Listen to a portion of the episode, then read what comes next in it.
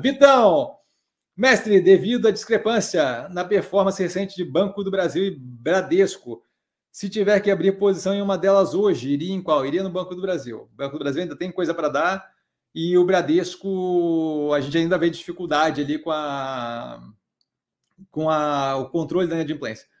Tá não conseguindo crescer mais agressivamente, o, menos pior do que o Santander, mas ainda assim é um delta incômodo. Tá? Então, não tenho interesse em estar. Tá, se é para pegar a operação financeira, de instituição financeira, que está descontada violentamente por causa do risco que envolve, blá, blá, não sei o que, eu prefiro Banco Pan, prefiro BR Partners, está tá completamente descontada, é, e por aí vai.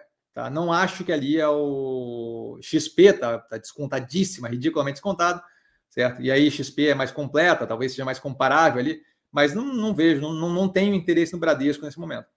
Tá? Acho que Banco do Brasil, mas é, ampliaria um pouco mais o escopo e focaria em instituições financeiras que não são necessariamente bancos de grande porte, certo? Quando eu olho para BR Partners e quando eu olho para a XP, eu vejo um desconto ridiculamente absurdo, tá? XP, diga-se passagem, pagou um dividendo cavalar agora recentemente, né? O primeiro dividendo desde o IPO.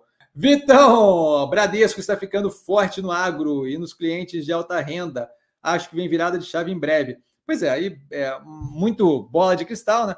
É, a questão de ficar forte no agro, é, não acho que tem comparação com o Banco do Brasil, e cliente alta renda, não acho que tem comparação com, com o Itaú, com é, agora a BR Partners com Wealth Management, com gestão de fortuna, o próprio, a própria XP. Então, assim, eu cuidaria com essa vibe.